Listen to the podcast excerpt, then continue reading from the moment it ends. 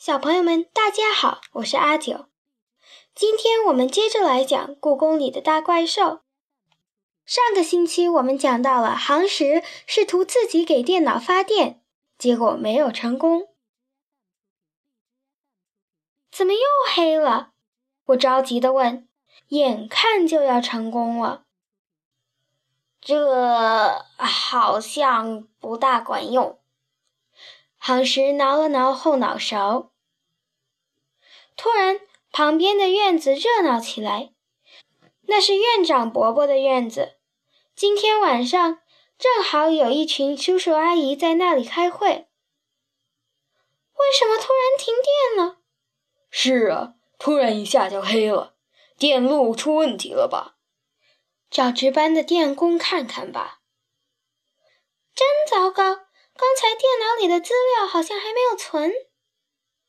我有点困惑地望着杭石，怎么旁边的院子也停电了？杭石不好意思地耷拉下脑袋。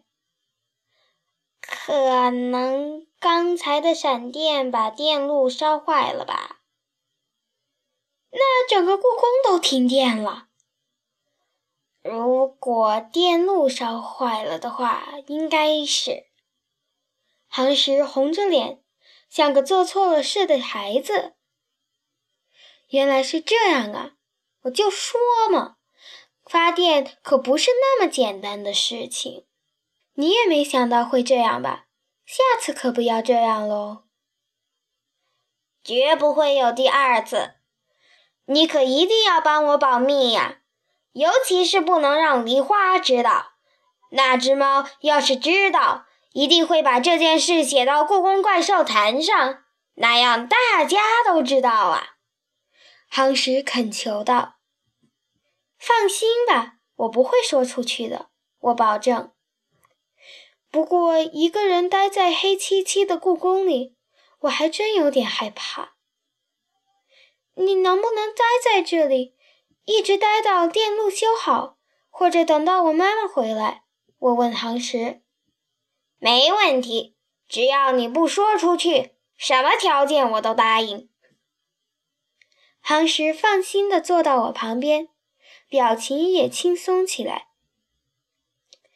刚才的动画片真好看呐！艾莎的冰雪魔法让我想起了很久以前的一个朋友，他叫双鹅。住在青女峰，她会降霜洒雪，人也又善良又美丽。那她现在在哪里呢？不知道啊。自从上次他说要去月亮上看望他哥哥吴刚，我已经一千多年都没见到他了。他一边晃着腿一边说，那样子就像个和我年龄差不多的少年。韩石也是个动画迷呀。我的梦想就是把迪士尼的动画片全部都看完。他回答：“只是迪士尼的吗？除了迪士尼的动画片，还喜欢电影《雷神》。要是有机会再去迪士尼乐园转一转，去好莱坞看看《雷神》的拍摄地，那就没什么遗憾了。”每个怪兽心中都有一个小小的梦想呢，我心里想。天马是开出租车，斗牛是去动物园，凤凰喜欢连续剧，杭石的梦想居然是看迪士尼的动画片，都是些可爱的怪兽啊。因为你自己是雷公，才喜欢雷神的电影吗？我又开始好奇了。杭石往后面仰了仰。靠到自己的翅膀上。几千年来，我一直想不明白自己是怎么来的，但是在看过《雷神》后，我就明白了。雷神，对于我这种连电影《变形金刚》都没看过的小女孩来说，简直太陌生了。难道你和美国的雷神是同一个人？我猜测。不，他长得比我英俊多了。他摇着头。但是这部影片给了我一个启示：我应该是外星人。外星人！我张大嘴巴。他叹了口气，点点头。我查过我出生的资料，几乎所有古代的书里都说我是从一个大蛋孵出来的。我想那应该不是蛋，而是一架椭圆形的宇宙飞船。宇宙飞船？难道你还记得自己在外太空的事？不记得。他摇摇头。我只是觉得我不是一般的怪兽。其他的怪兽。从来没有人记载他们是怎么出现的，只有我。无论是《山海经》还是《搜神记》，都说我是蛋里孵出来的。这难道不奇怪吗？我想了想，说：“也没什么奇怪的。没准你就是和恐龙差不多的怪兽。恐龙不都是从蛋里孵出来的吗？恐龙可不会制造雷电。”哈什举起手里的金刚杵，我可是有超能力的啦！我点点头，长着猴子脸、鸟的翅膀、鹰的爪子，还能制造雷电的航石，没准真的和超人一样，是坐着椭圆形宇宙飞船逃离到地球的外星人。要是能找到当年的蛋壳就好了，这样就知道那是不是宇宙飞船了。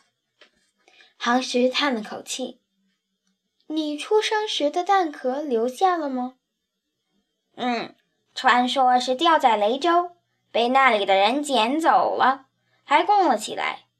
后来捡到蛋壳的人家都成了名门望族。”“你还真做了不少研究呢。”“我最近要去雷州跑一趟。”杭石像是下了很大的决心，用力的点着头。雷州很远吧？我有点担心的看着他。不远不远，扇扇翅膀，一下子就能到了。啪！头顶上的电灯突然亮了，白晃晃的灯光真晃眼呢。紧接着，电脑屏幕、院子里的路灯也都亮了起来。来电了！航石站起来，拍拍身上的羽毛。再见吧。嗯，希望你能在雷州找到蛋壳。我替他鼓劲儿。看我的吧！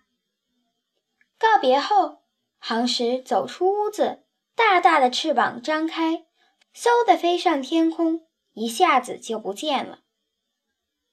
第二天，我刚刚放学走进妈妈的办公室，就看见里面挤满了人，闹闹哄哄的，乱作一团。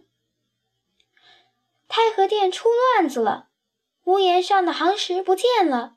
妈妈一脸焦急地说：“妈妈这里要开会，你随便找个地方去转转吧。”夯石不见了，我纳闷了。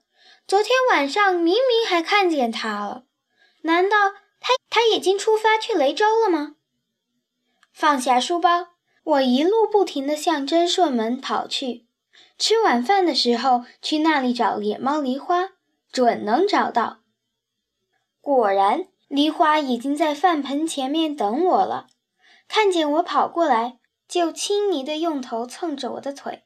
我把猫罐头倒到饭盆里，今天特意买的是梨花最喜欢的海鲜味。听说太和殿的行石不见了，我小心翼翼地问。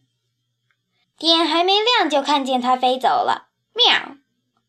果然是这样，夯石真是只急脾气的怪兽。干嘛这么着急呢？我自言自语地说出了声。梨花一下子从饭盆里抬起头：“你不会知道它去哪里了吧？”喵！我赶紧摇着手，差点说漏嘴了。我可是答应给夯石保密的。我怎么会知道？我还是听妈妈说，夯石不见了呢。故宫里乱套了吧？喵！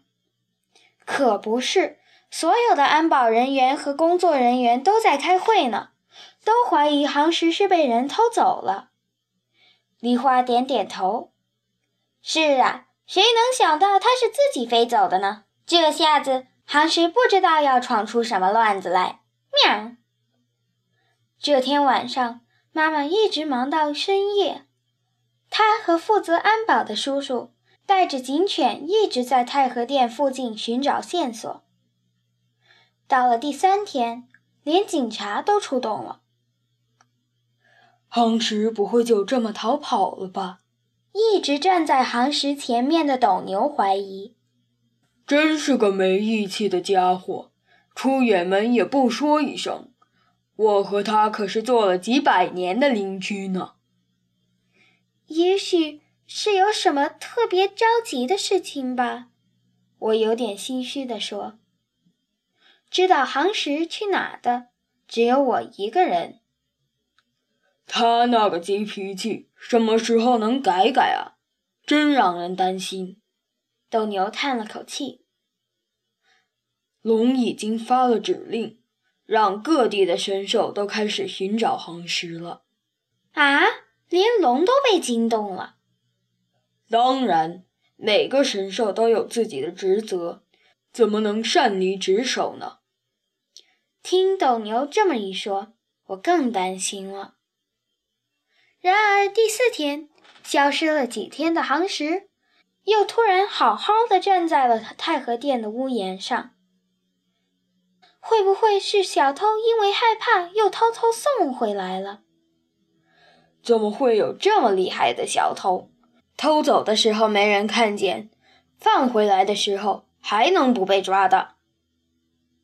是啊，而且太和殿那么高，他是怎么爬上去的呢？警卫系统都没有响，摄像头里也什么都没录下来。会不会是灵异事件呢？故宫里的叔叔阿姨们胡乱猜测着，却没有人能想明白到底发生了什么。只有我松了一口气。吃过晚饭，我在英华殿找到野猫梨花，它正在茂密的菩提树下打滚。这时候的它就像一只普通的野猫。喂，你看见航石了吗？它。这会儿应该在雨花阁吧？喵！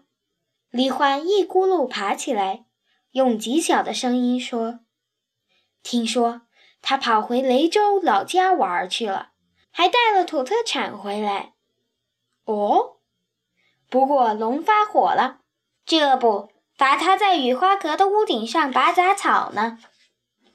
我一口气跑到雨花阁，月亮的影子下。远远的就能看见航石忙碌的身影。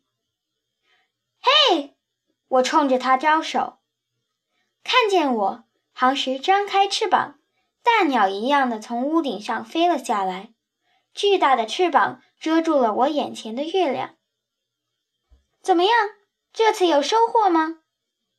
它刚刚落下，我就追上去问：“那个啊。”蛋壳倒是找到了一小片，夯实不慌不忙地说：“但怎么看都是比鸡蛋壳更厚一些的蛋壳而已，不是金属，也不像什么特殊材料的。”听起来还真有点让人失望。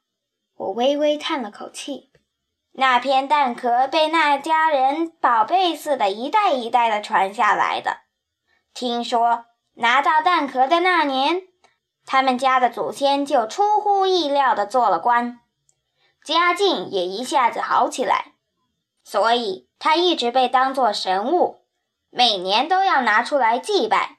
夯师说：“不过，因因为时间过得太久了，家里无论是谁也说不清当时捡到蛋壳的场景了，所以。”夯实突然加重了语气。我在想，他们会不会把鸵鸟蛋，或是其他鸟类的壳，误当做我的壳了呢？你的意思是？我睁大眼睛看着他。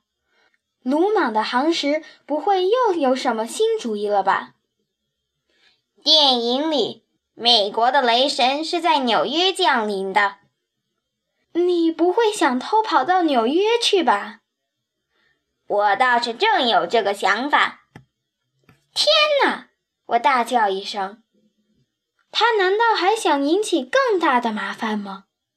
这次说什么我也要拦住这个鲁莽的雷公。好了，小朋友们，今天就讲到这里。下个星期我们来讲第九章《金水河的地下宫殿》。我们下周见。